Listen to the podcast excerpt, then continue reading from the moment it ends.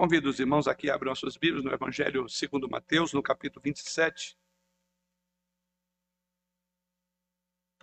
Vamos começar a nossa leitura lendo os últimos cinco versículos do capítulo 27 e vamos adentrar aos dez primeiros versículos do capítulo 28. Evangelho segundo Mateus, no capítulo 27, versos 62 a 66 e depois o capítulo 28, prosseguindo até o verso de número 10 do capítulo 28 do Evangelho de Mateus. Assim nos diz o Senhor através da sua palavra. No dia seguinte, que é o dia depois da preparação, reuniram-se os principais sacerdotes e os fariseus e, dirigindo-se a Pilatos, disseram-lhe: Senhor, lembramos-nos de que aquele embusteiro, enquanto vivia, disse: Depois de três dias ressuscitarei. Ordena, pois, que o sepulcro seja guardado com segurança até o terceiro dia, para não suceder que, vindo os discípulos, o roubem e depois digam ao povo: ressuscitou dentre os mortos, e será o último embuste pior que o primeiro. Disse-lhes Pilatos: Aí tendes uma escolta, ide e guardai o sepulcro como bem vos parecer. Indo eles, montaram guarda ao sepulcro, selando a pedra e deixando ali a escolta. No findar do sábado, ao entrar no primeiro dia da semana, Maria Madalena e a outra Maria foram ver o sepulcro. E eis que houve um grande terremoto, porque um anjo do Senhor desceu do céu, chegou-se, moveu a pedra e assentou-se sobre ela. O seu aspecto era como um relâmpago, e a sua veste alva como a neve. E os guardas tremeram espavoridos e ficaram como se estivessem mortos. Mas o anjo, dirigindo-se às mulheres, disse: Não temais, porque sei que buscais Jesus, que foi crucificado.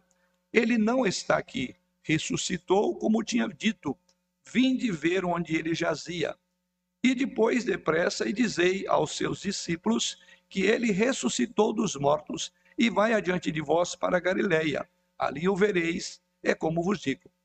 E retirando-se elas apressadamente do sepulcro, tomadas de medo e grande alegria, correram anunciá-lo aos discípulos. E eis que Jesus veio ao encontro delas e disse: Salve! E elas, aproximando-se, abraçaram-lhe os pés e o adoraram. Então Jesus lhes disse: Não temais.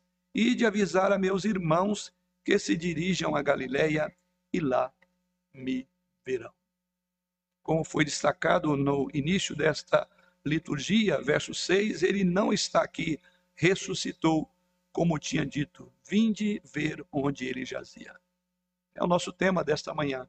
Jesus ressuscitou. Domingo de ressurreição, ou como é mais comumente conhecido e chamado, o domingo de Páscoa, é o feriado mais importante que a igreja cristã celebra dentre tantos outros feriados. E eu até incluiria como o próprio Natal, que eu diria que tem um valor, não há dúvida, profundamente mais sentimental. Mas o domingo de Páscoa, irmãos, tem em muito o maior valor teológico. O maior valor teológico. Em outras palavras, o que aconteceu naquela manhã de domingo distante. O que aconteceu nesta manhã, conforme vemos no texto, é algo que se distingue no cristianismo e que distingue o próprio cristianismo de todas as outras religiões. A ressurreição de Jesus Cristo dos mortos mudou tudo, absolutamente todas as coisas, pois mostrou com esta sua ressurreição que ele, o Senhor Jesus Cristo, de fato era a quem, quem ele afirmava ser, ou seja, o Filho de Deus. Aliás, essa foi uma das acusações, porque ele dizia ser filho de Deus. Isso foi colocado no processo que culminou na sua morte. Não há dúvida, isso significa que ele agora seria invencível. Afinal, o que poderia fazer alguém que conquistou a própria morte? Veja a importância do domingo da ressurreição. A ressurreição de Jesus Cristo provou ser o momento mais importante de toda a história do cristianismo, porque provou que Jesus estava certo. Ele realmente era filho de Deus, como afirmava. e provou também que houve um pagamento divino e definitivo pelos pecados. Provou também que a reconciliação com Deus Santo é realmente possível. E é disso que trata este domingo, o domingo de Páscoa ou domingo da ressurreição.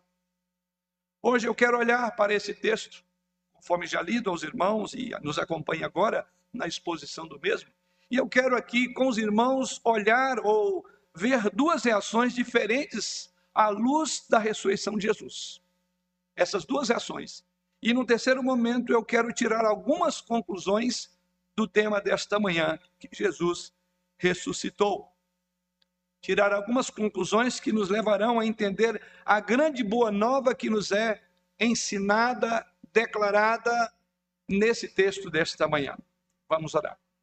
Pai, nesta hora voltamos-nos mais uma vez à tua presença, certos de que o teu Santo Espírito há de nos conduzir por meio da tua palavra. O mesmo Espírito que inspirou este relato bíblico, certamente é o mesmo que agora fala ao nosso coração por meio desta palavra.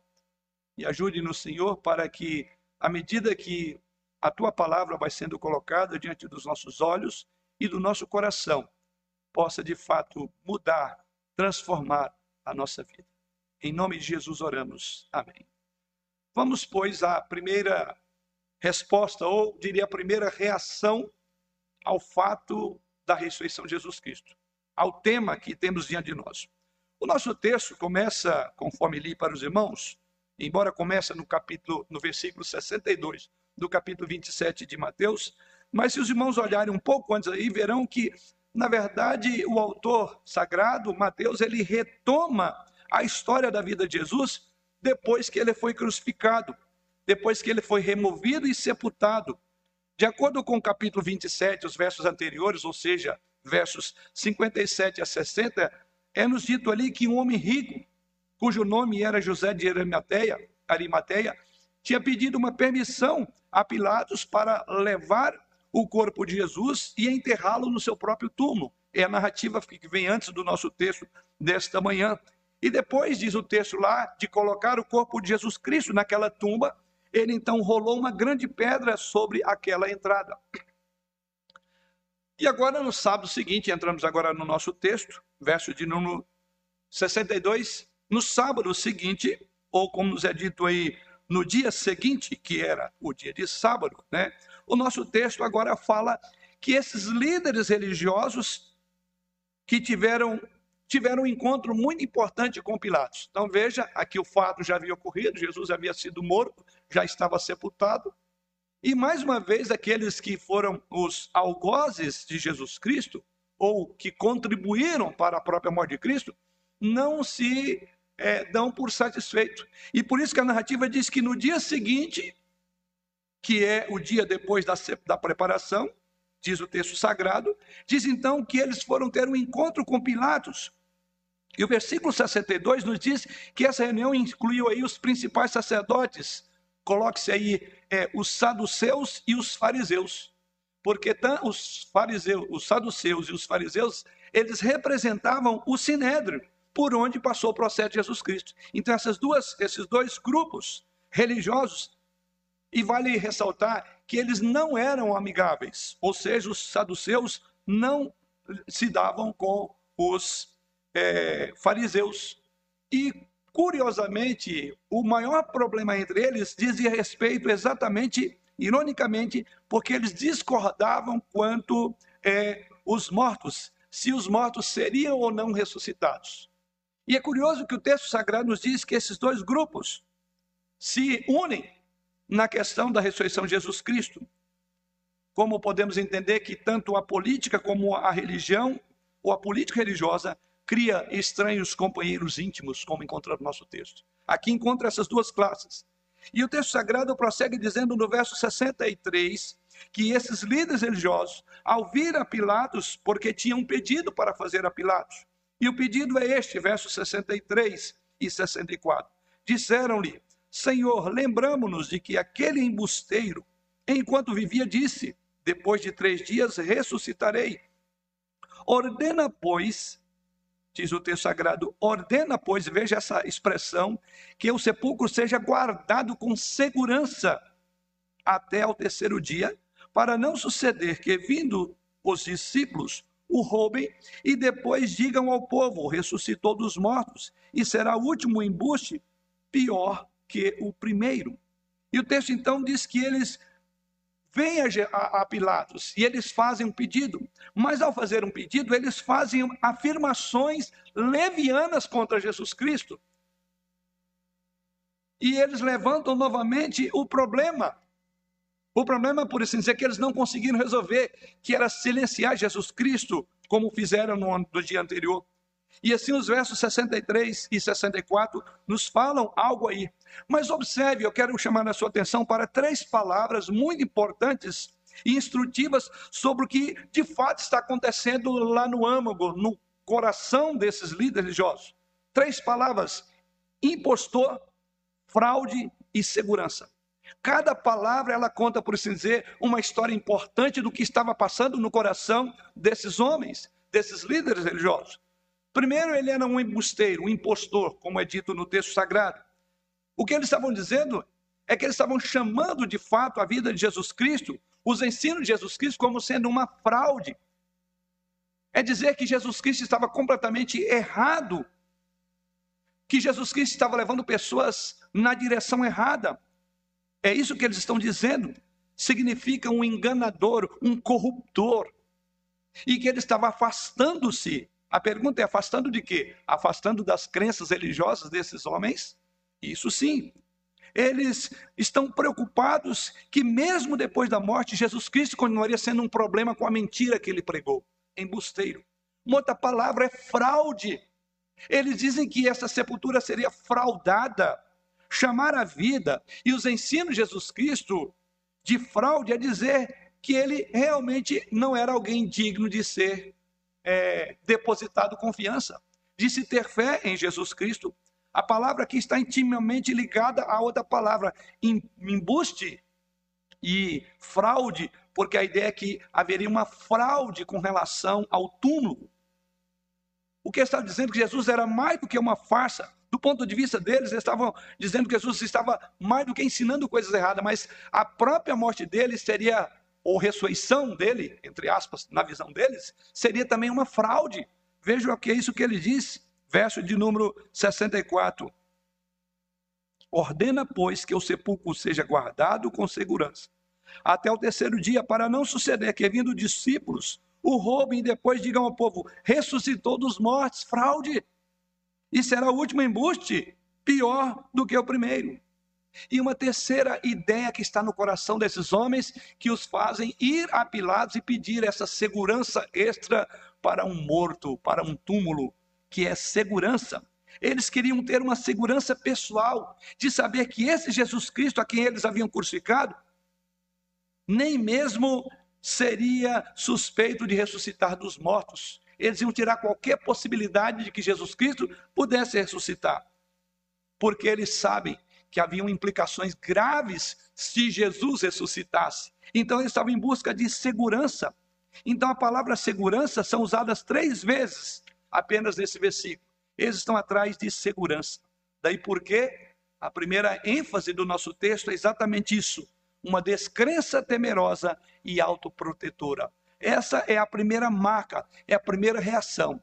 Aqueles que eram descrentes estavam temerosos e queriam uma autoproteção. É exatamente essa classe desses principais sacerdotes. É exatamente isso que fazem os fariseus e os saduceus, uma descrença.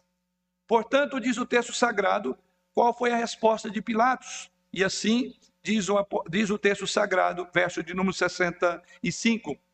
Disse-lhes Pilatos: Aí tendes uma escolta, ide e guardai o sepulcro sepulcro como bem vos parece. A resposta de Pilatos, aí, quando ele diz, guardai o sepulcro como bem vos parece, é como se inconscientemente Pilatos dissesse: mantenham a Cristo no sepulcro, se vocês puderem fazer isto. Essa foi a resposta de Pilatos: vocês querem? Se conseguirem, então mantenham-no no sepulcro. Portanto, diz o texto sagrado que na sequência, então eles foram e eles montaram guarda no sepulcro, verso de número 66, diz o texto sagrado.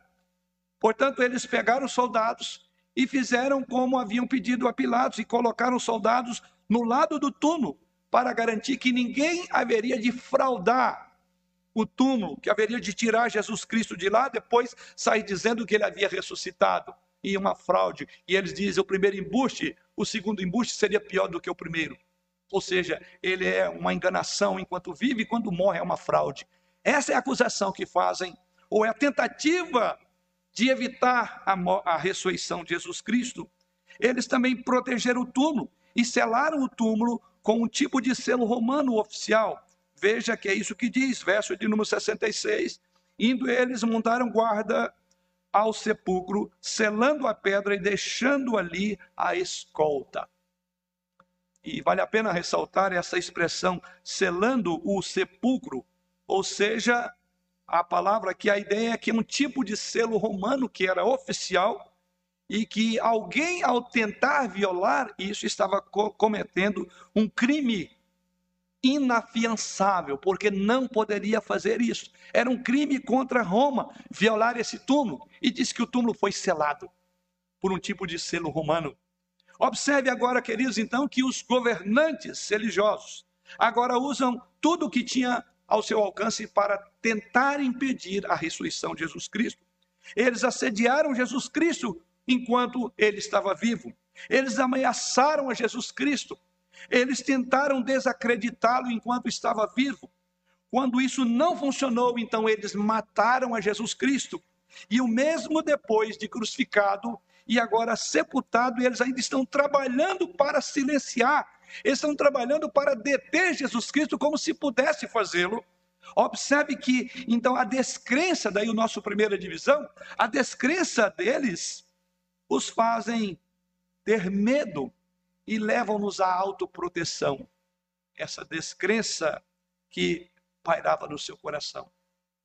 A descrença temerosa e autoprotetora é muito comum quando se trata de Jesus quando se tratou de Jesus Cristo para essas duas classes religiosas. Mas essa descrença temerosa e autoprotetora, ela também é muito comum nos dias atuais. O apóstolo Paulo, irmãos, escrevendo na sua carta aos Romanos, lá no capítulo 1, versículo 18, ele nos diz que os seres humanos naturalmente suprimem a verdade sobre quem é Deus e trocam a verdade pela mentira. Há uma supressão da verdade no coração, na mente das pessoas. Você sabe o que isso significa? Significa que quando nós olhamos ao redor na criação, no dizer de Paulo, nós sabemos que deve haver um Deus, porque os atributos invisíveis de Deus se revelam por meio das coisas criadas. É o contexto da passagem que estamos pensando nela agora, Romanos capítulo 1. E a ideia é exatamente isso, que embora as pessoas saibam que existe Deus e a natureza revela isso, mesmo quando olhamos para também dentro de nós, que aquilo que Calvino chamava de senso divinitatis, que há algo dentro de nós que fala, há um senso interno de que Deus é verdadeiro, de que Deus existe, de que o céu existe, de que o inferno existe, de que a ressurreição foi verdadeira. Mas esse senso interno também nos fala de que existem coisas certas e erradas. À medida que eu creio que Deus existe, então eu creio também que existe um padrão de referência que existe um princípio de valor que chama-se Deus.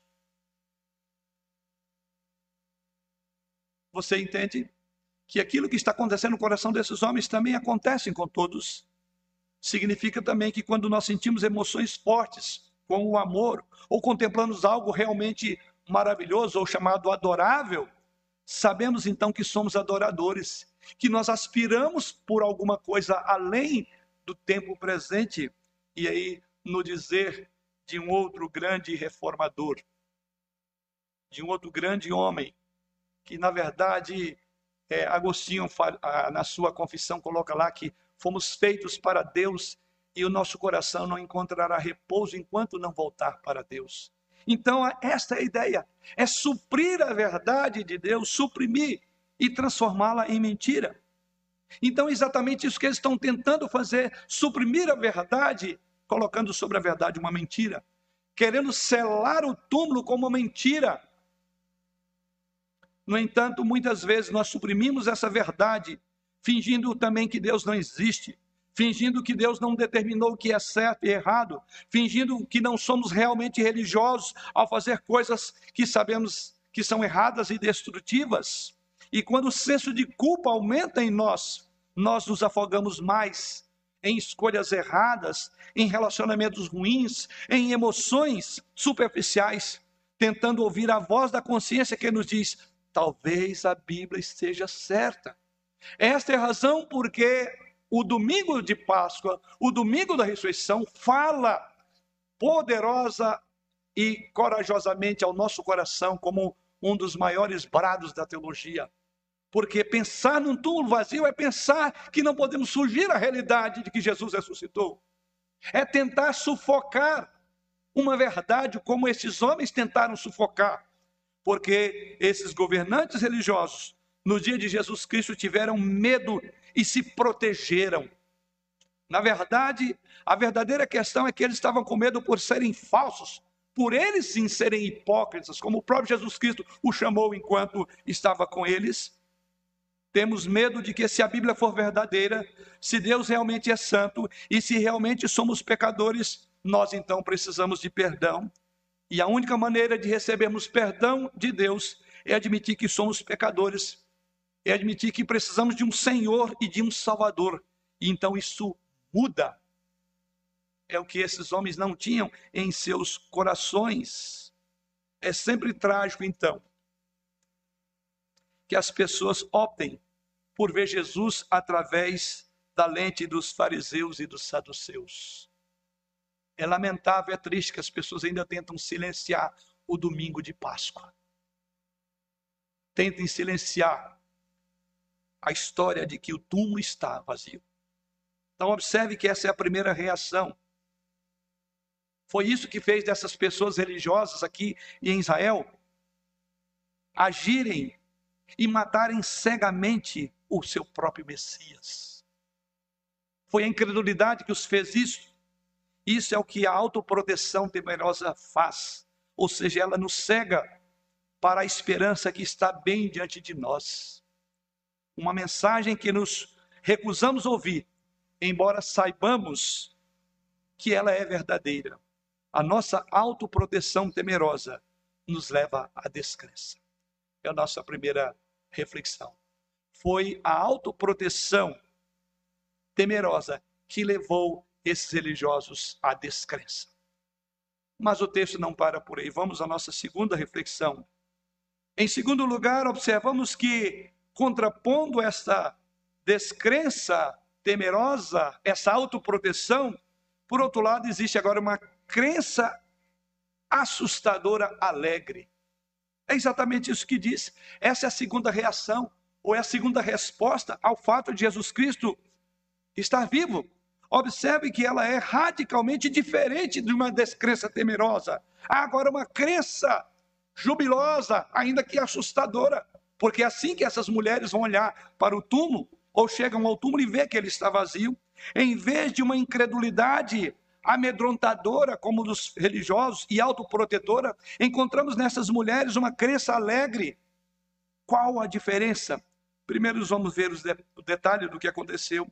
E no verso de número 1 do capítulo 28, caminhamos aí, diz assim: No final do sábado, ao entrar o primeiro dia da semana, Maria Madalena e a outra Maria foram ver o sepulcro. E eis que houve um grande terremoto, porque um anjo do Senhor desceu do céu, chegou-se, removeu a pedra e assentou-se sobre ela. De acordo com o versículo 1, diz o texto que duas mulheres foram ao sepulcro no início da semana, no dia após o sábado.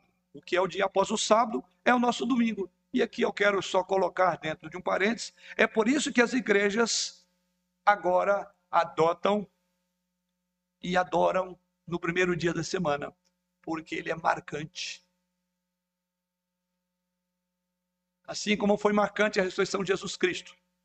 O domingo, o primeiro dia da semana, é marcante porque fala de uma renovação da esperança. fala de vida.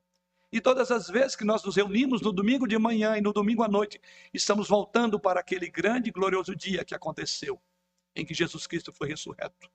Então não comemoramos o domingo de ressurreição apenas nesta ocasião. Todos os domingos eles celebram a vitória de Jesus Cristo sobre o pecado. O domingo fala da vida, de uma vida abundante em Cristo Jesus. E o texto sagrado então nos diz que essas mulheres, e diz o nome delas. Uma era chamada Maria, Maria Madalena. Foi uma mulher que seguiu Jesus Cristo depois que ele libertou-a de uma possessão do, é, demoníaca. E diz mais uma mulher chamada, no texto aí é chamada de a outra Maria. O evangelista Marcos lembra que elas foram lá e o propósito, segundo Marcos, era para terminar o processo de sepultamento de Jesus Cristo. Então, observe, elas estão indo com esta perspectiva Vamos agora concluir aquilo que não foi possível fazer. E foram para completar o processo de embalsamamento. Mas o texto sagrado diz que enquanto elas estavam no caminho, houve um outro grande terremoto, a terra tremeu sobre os pés dela. Isso foi semelhante aos eventos que envolveram a própria morte de Jesus Cristo. No mesmo capítulo, ou seja, no capítulo 27, versículo 51, quando fala de um tremor de terra, sim, é exatamente isso acontece aqui também. E Mateus agora conecta este evento cósmico com a vinda do anjo. Ele diz que aquele abalo sísmico, aquele movimento na terra, tinha a ver com os anjos, verso de número 2. E eis que houve um grande terremoto, porque um anjo do Senhor desceu do céu. Ele conecta diretamente. Não foi uma coincidência. Forças da própria natureza, conduzidas por Deus, estavam se movendo debaixo do pé, dos pés dessas mulheres. E ali Mateus conecta com a descida dos anjos. Aliás, vale a pena notar que é interessante que Mateus termina o seu evangelho da mesma forma como começou. Se você olhar Mateus capítulo 1, versículo 20, ali fala da atividade angelical. Os anjos também vêm para anunciar a, o nascimento de Jesus. E aqui os anjos vêm para, mais uma vez, um anjo vem para dizer que Jesus, que nasceu em Belém, continua vivo. É curioso isso. Na abertura e no encerramento, no fechamento do Evangelho de Mateus. E o texto sagrado nos diz então que o anjo rolou a pedra. Veja na sequência. Removeu a pedra e assentou-se sobre ela. Final do verso de número 2 do capítulo 28. E é isso que eles fazem. O aparecimento desse anjo tinha um propósito. Diz que eles rolaram a pedra. Agora pergunta: eles fizeram isso com o propósito de deixar Jesus sair? É, tirar o obstáculo para que Jesus Cristo pudesse sair? Não, porque ele já havia ressuscitado. Aliás, essa palavra que eles vão dar ele, vocês estão procurando a Jesus? Ele não está mais aqui. Agora, por que, que ele faz isso? Esses anjos fazem, esse anjo faz isso ao rolar a pedra, era para permitir que as mulheres e as outras pessoas viessem para ver o que aconteceu. O túmulo está vazio. A morte foi vencida. O aparecimento do anjo, então, é um momento chocante. Por isso que eu intitulei aí de um momento de alegria, de uma crença assustadora e alegre. Porque o texto sagrado nos diz, no verso de número 3, é, descreve este ser celestial, dizendo que o seu aspecto era como um relâmpago e sua veste alva como a neve. O efeito sobre os guardas, ao verem esse anjo, também nos é dito no verso de número 4 Diz lá: E os guardas tremeram espavoridos e ficaram como se estivessem mortos. Isso é maravilhoso. Há um impacto, há um choque, a tal ponto que há um momento em que os homens que estavam guardando, que foram colocados ali para evitar de que o corpo de Jesus Cristo fosse tirado, como era a visão dos religiosos, para que os discípulos não tirassem o corpo de Jesus, no entanto, diz o texto sagrado que o efeito sobre, guarda, sobre os guardas foi dramático. E diz que esses guardas tremeram espavoridos e ficaram como se estivessem mortos. Eles provavelmente estavam tão tomados de medo que desmaiaram, diz o texto sagrado lembra a segurança da tumba que foi feita antes por esses homens? Bem, agora aquele selo, lembra que eu falei do selo romano? Agora o selo romano foi quebrado e os soldados estão desmaiados no chão. O anjo então fala diretamente às mulheres e veja o que ele fala, veja a declaração importante no versos 5 a 7. Mas o anjo, dirigindo-se às mulheres, disse: não temais, porque sei que buscais Jesus que foi crucificado. Ele não está aqui, ressuscitou como tinha dito. Vinde ver onde ele jazia. E depois, depressa, e dizei aos seus discípulos que ele ressuscitou dos mortos e vai adiante de vós para Galiléia. Ali o vereis. É como vos digo. Os anjos, então, ao falar diretamente com essas mulheres, eles anunciam nesses dois versos o que é chamado do cerne do evangelho.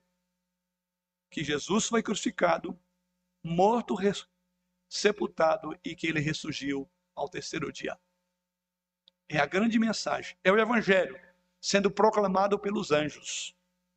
Ele ressuscitou dos mortos e algo que ele diz, como tinha dito, ou seja, ele não é um, embusteiro, ele não é uma farsa, porque como tinha dito, confirmando a palavra de Jesus Cristo. Em outras palavras, ele não era então uma fraude, um impostor. Ele realmente era o filho de Deus, ele realmente era capaz de perdoar pecados, ele realmente é capaz de atrair os homens para si, como ele próprio disse, quando subisse ao Calvário, que ele atrairia muitos a, a, a ele mesmo.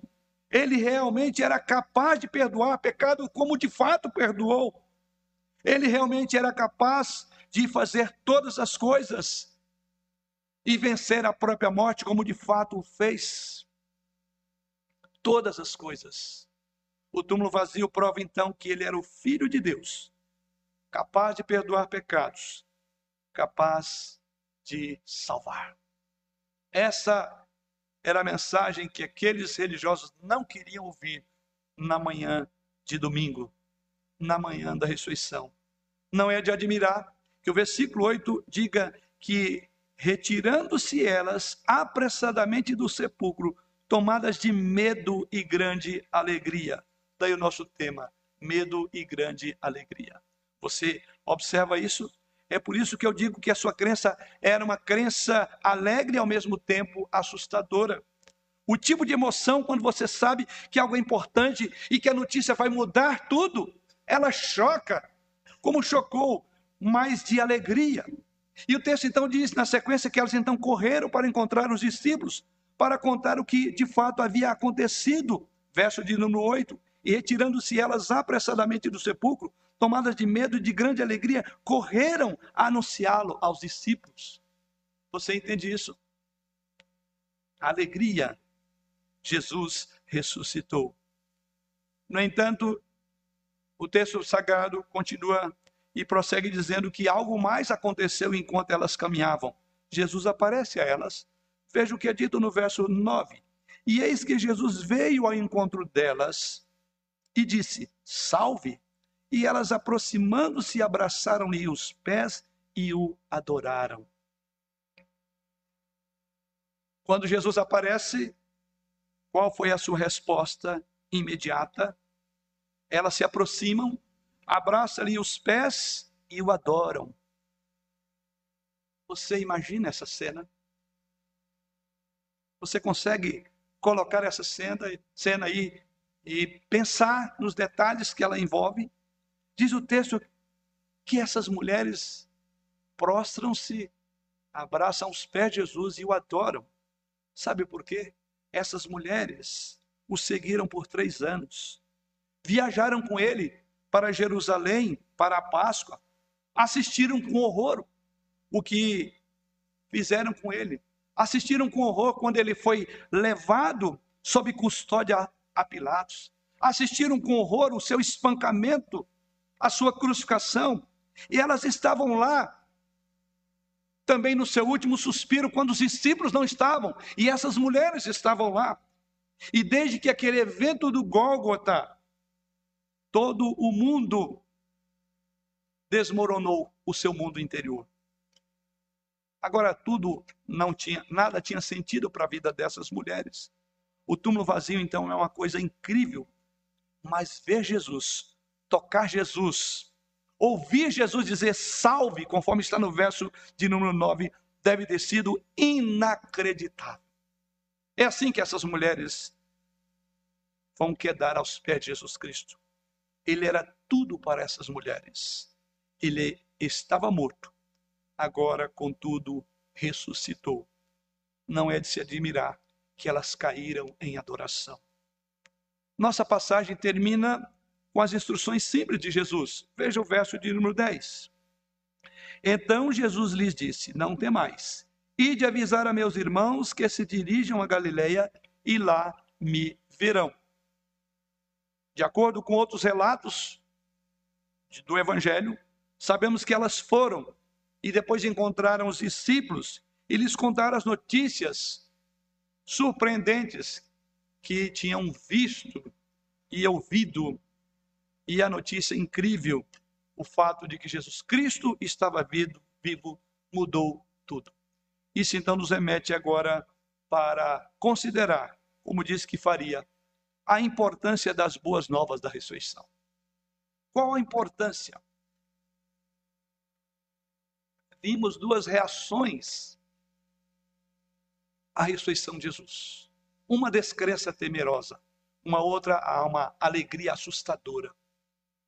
Mas para mim, para você, como disse também no início que temos dois grandes eventos do cristianismo, mas um está acima do outro, pelo significado teológico.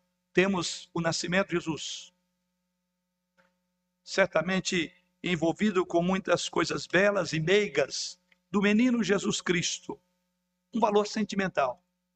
Mas se você quer compreender, o maior valor teológico está no Gólgota.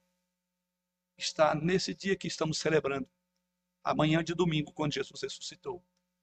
Eu quero que você acompanhe comigo agora as implicações disso, a importância das boas novas da ressurreição Alguns de nós talvez pode se perguntar por que a ressurreição de Jesus é tão importante e até mais considerando aí do que o seu próprio nascimento. Por que isso muda tudo? Vou apresentar agora uma série de razões das boas novas da ressurreição de Jesus. Quer anotar a primeira delas?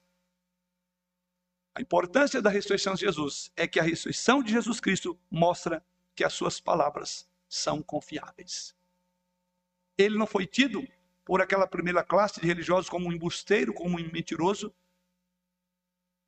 Então, a ressurreição de Jesus Cristo mostra que as suas palavras de fato são confiáveis.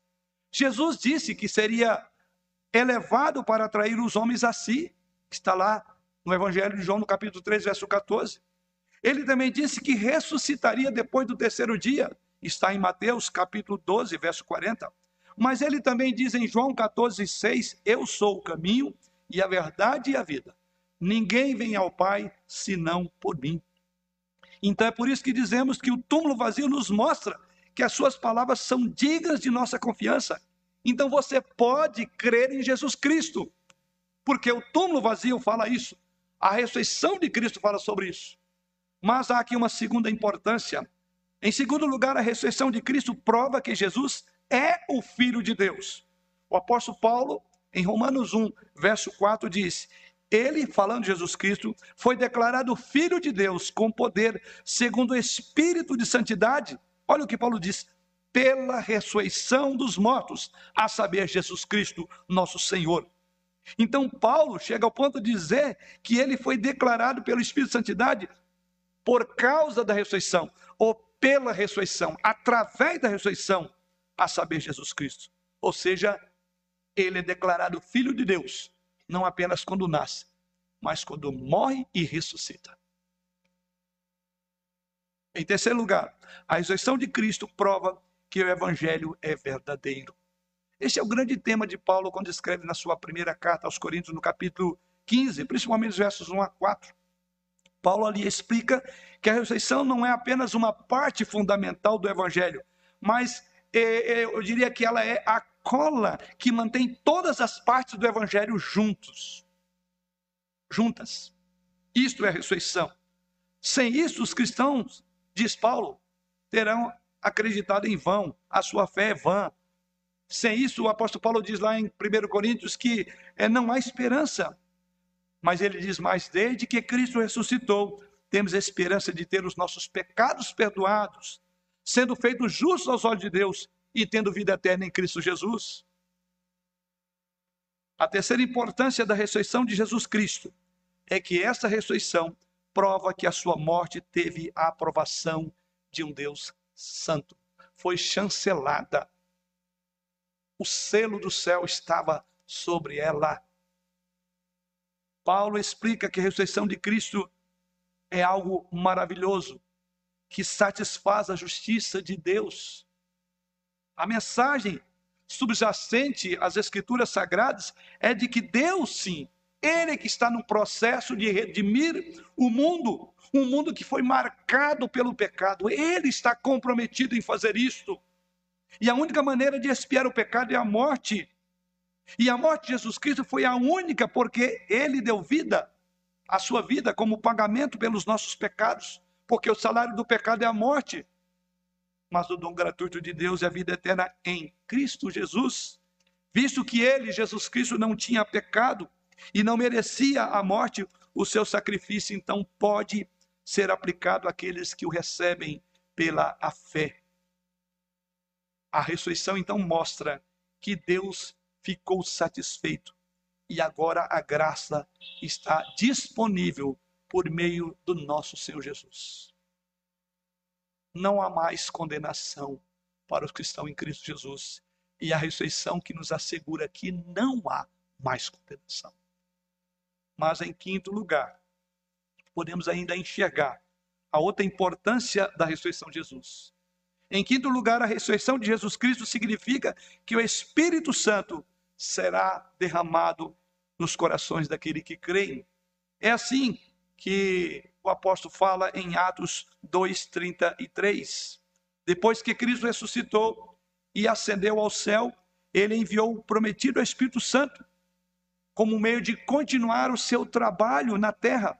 Isso então significa que o ministério terreno de Cristo continua através do seu povo, em quem o seu Espírito Santo está. Veja o que diz Atos 2:33, lemos lá. Exaltado, pois, referindo a Jesus, a destra de Deus, tendo recebido do Pai a promessa do Espírito Santo, derramou isso que vedes e ouvis. E ouvis. Sim, é a ressurreição de Cristo que assegurou a vinda do Espírito Santo, que está na igreja hoje, que assegurou de que não permaneceríamos órfãos, que Ele estaria conosco, mas foi a ressurreição que assegurou isso, porque o apóstolo diz lá aí que ele, Jesus, foi exaltado à destra de Deus. Ele está falando da ascensão. Então ele teve autoridade para cumprir a promessa do Espírito Santo que derramou sobre nós, como vedes e ouvis. Em sexto lugar, a ressurreição de Cristo também, irmão, significa que somos justificados diante de Deus. Que a justificação foi possível por causa da ressurreição. A ressurreição de Cristo é que garante a nossa justificação. Olha o que Paulo diz em Romanos 4, 25. Paulo afirma que Jesus Cristo foi entregue por causa das nossas transgressões, e eu vou grifar aí, e ressuscitou por causa da nossa justificação. Ressuscitou por causa da nossa justificação. Veja que Paulo liga, linka a palavra ressurreição é justificação. Ele ressuscitou por causa da nossa justificação. Então, isso significa, irmãos, que de fato Cristo pagou a penalidade pelos nossos pecados. Cristo comprou a absolvição, a nossa justificação, o nosso perdão já foi concedido por causa da sua ressurreição. Texto de Paulo aí, ele diz que ele foi entregue por causa da transgressão. Ou seja, foram os nossos pecados que levaram à cruz. Mas ele ressuscita para justificar-nos, porque ele paga o pecado e justifica o pecador. Essa é a mensagem desta manhã de domingo. Você foi justificado em Jesus Cristo. Não há mais condenação. Deus ressuscitou Jesus Cristo dos mortos para validar o nosso perdão Deus ressuscitou Jesus Cristo dos mortos para reivindicar a justiça de seu, seu filho, para celebrar o trabalho da justificação no dizer de Paulo. A ressurreição de Jesus Cristo confirma então que Deus aceitou o sacrifício vicário, que Deus aceitou o pagamento pelo nosso pecado na cruz do Calvário. E agora temos um livre acesso. Temos um novo relacionamento, um relacionamento não distorcido, mas um relacionamento correto com Deus. Em sétimo lugar, a ressurreição de Cristo demonstra que o seu sacrifício na cruz derrotou o pecado. A morte é a consequência do pecado dada por Deus àqueles que afastam-se deles. O apóstolo Paulo escreve em Romanos 6, verso de número 23, porque o salário do pecado é a morte. Portanto, quando Jesus Cristo venceu a morte, ele então foi um sinal muito claro de que o pecado estava sendo derrotado. Já que o salário do pecado é a morte, a morte de Cristo pagou, então não somos mais devedores ao nosso Deus. Portanto, quando Cristo venceu a morte, isso ficou claro de que o pecado tinha sido derrotado. Então, nós vemos aqui na palavra de Paulo que a ressurreição nos mostra que o pecado perdeu o seu poder e um caminho do perdão agora é oferecido.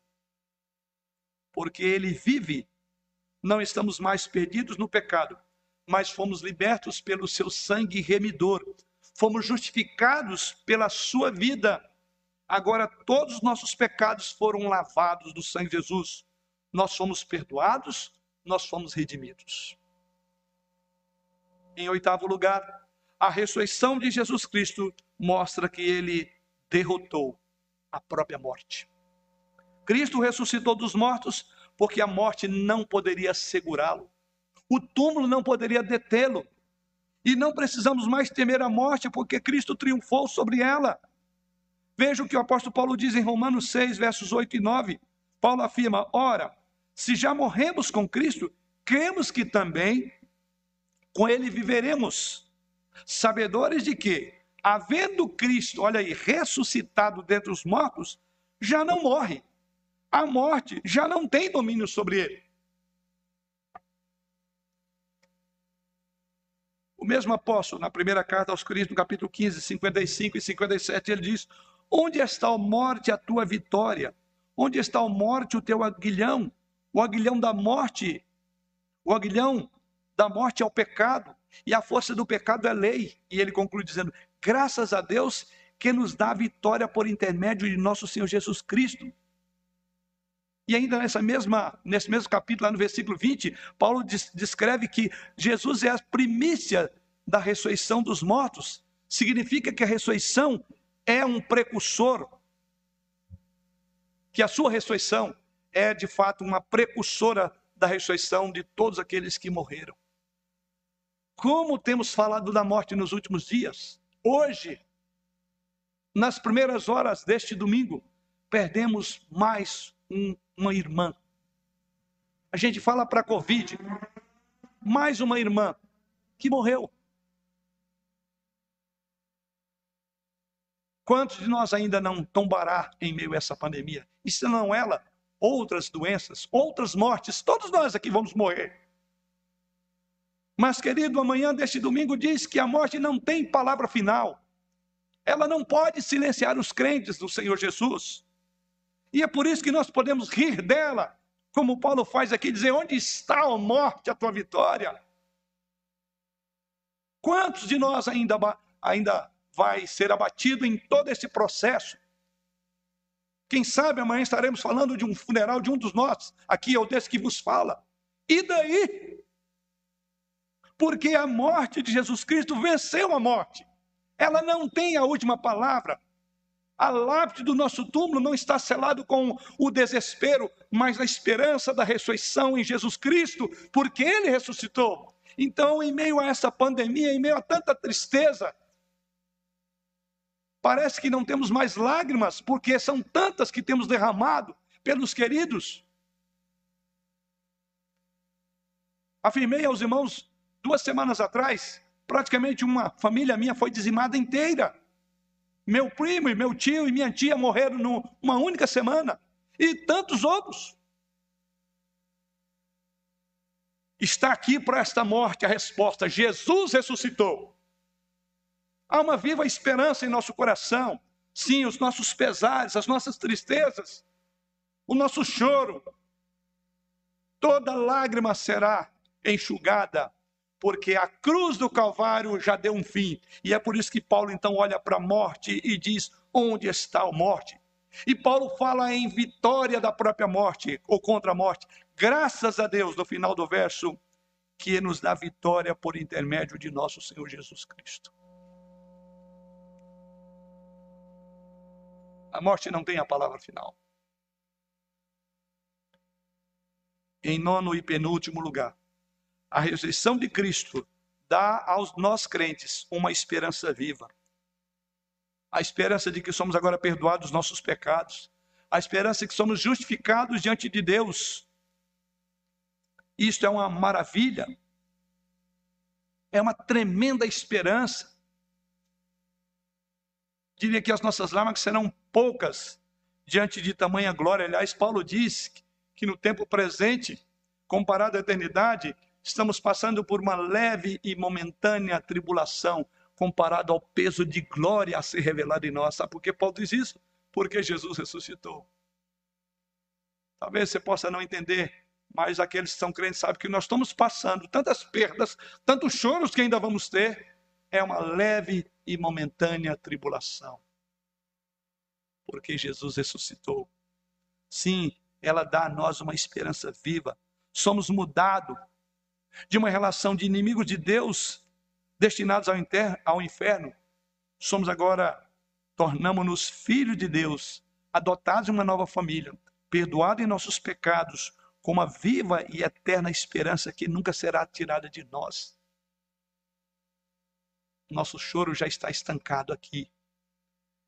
Que melhor notícia poderia ter num domingo como este?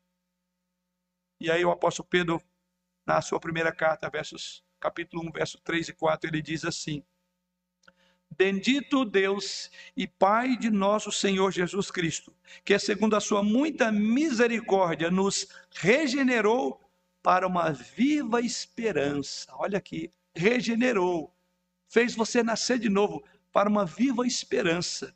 Mediante o que? A ressurreição de Jesus. Veja que a viva esperança para Pedro está conectada à ressurreição regenerou para uma viva esperança mediante a ressurreição de Jesus Cristo dentre os mortos, para uma herança incorruptível. Duas coisas ligadas à ressurreição de Jesus Cristo: uma esperança viva e uma herança incorruptível, sem mácula, imarcessível, reservada nos céus para vós outros. E em décimo e último lugar, a ressurreição de Jesus Cristo, irmãos, significa que ele julgará o mundo com justiça os pecados anteriormente cometidos foram agora cravados em Jesus Cristo. É isso que Paulo diz em Atos 17, 30, 31. Ora, não levou Deus em conta os tempos da ignorância. Agora, porém, notifica aos homens que todos, em toda parte, se arrependam, porquanto estabeleceu um dia em que há de julgar o mundo com justiça por meio de um varão que destinou e acreditou diante de todos. Olha a palavra acreditar. Um varão, aqui ele está referindo a Jesus Cristo. Destinou e acreditou diante de todos, inclusive diante dos escribas e fariseus que vimos no texto. De que forma? Deus destinou e acreditou, ele disse, ressuscitando dentre os mortos. Veja que Paulo está colocando aqui que há uma notificação se esse domingo de Páscoa, para alguns de nós, é uma alegria indizível e assustadora, para muitos outros, esse domingo de Páscoa pode estar revestido em seu coração de uma descrença temerosa e autoprotetora. Até quando você fugirá da realidade de que a cruz está vazia? De que o túmulo está vazio? Até quando você se esconderá nessa autoproteção medrosa? Venha para olhar para o túmulo vazio. Porque para aqueles que olham dessa forma, o apóstolo Paulo diz: há uma alegria, há um varão que Deus destinou e acreditou diante de todos. Por isso o apóstolo Paulo diz: notifica a todos os homens, em toda parte, que se arrependam. E aí Paulo linka com a ressurreição. Sabe por quê? porque esse varão que ele ressuscitou virá, não para ser morto, desonrado, vilipendiado, mas virá como alguém com o mundo, julgará o mundo com justiça.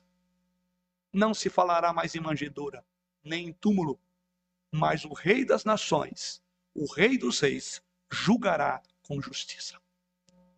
Você tem dúvida da justiça de Deus? Olhe para a cruz. Veja o que Jesus Cristo fez com os teus pecados na cruz. Para concluir, o apóstolo Paulo, na sua carta aos Coríntios, ele diz o seguinte: que ele desejava conhecer o poder da ressurreição. Ele diz que desejava conhecer o poder da ressurreição. Olha que nessa passagem, Paulo não fala que ele desejava conhecer o fato da ressurreição, como nós estamos conhecendo o fato através da mensagem de hoje. Mas ele fala do poder. Isto é, Paulo fala em reconhecer em Cristo vivo sempre ao nosso lado. Paulo fala em reconhecer o poder de Cristo dia após dia no meio das nossas dores, das nossas perdas. Há um poder da ressurreição que nos faz alegrar, que faz com que as nossas lágrimas sejam estancadas, porque é um consolo que vem da cruz. Como então se transformaria as vidas nossas se nós pudéssemos, como dizer Paulo, como Paulo disse, reconhecer que há um poder da ressurreição? A ideia de poder é dínamos aqui, é alguma coisa dinâmica que não para. Então, o poder da ressurreição não é apenas um fato que aconteceu há 2021 anos atrás, mas ele diz que é um poder que emana daquilo, que toca, que move o mundo. E ele diz: Eu quero conhecer esse poder, ser transformado pelo poder. Como isso muda a nossa vida, como mudou daquelas mulheres, a vida de Paulo momento por momento, ouvindo as suas palavras, contemplando as nossas ações, os nossos pensamentos, Ele está conosco, porque é o poder da ressurreição que nós conhecemos a cada dia quando lemos a Sua palavra. O túmulo vazio, queridos, é um símbolo de esperança para aqueles que colocaram e que colocam a sua fé em Jesus Cristo. Colocar a nossa fé em Jesus Cristo significa que é que tomamos consciência dos nossos pecados que precisamos de perdão, que, pode, que não podemos auto nos espiar e que confessamos nossos pecados e que suplicamos a Jesus Cristo para que Ele seja o nosso Senhor e Salvador. Portanto, venha a Ele esta manhã. Você que está nos ouvindo aí através das mídias, venha ao Senhor, coloque todas as suas esperanças nele. Troque a sua descrença temerosa e autoprotetora por uma alegria assustadora como dessas mulheres. A ressurreição de Jesus Cristo liberta aqueles que o recebem para serem perdoados de seus pecados e saber que nada grave, nada, nem mesmo a morte pode separar do amor de Deus que está em Cristo Jesus. O efeito disso, não há dúvida, é uma mudança de vida. Essa graça incrível transforma todos os aspectos da vida de uma pessoa. Isso torna realmente incrível, assustador e alegre o domingo da ressurreição. Louvado seja o nosso Deus. Ele não está mais aqui. Ele ressuscitou. E a nossa esperança é viva num Deus vivo que venceu a morte. A Ele, Senhor, da vida, seja dada toda a glória. Amém.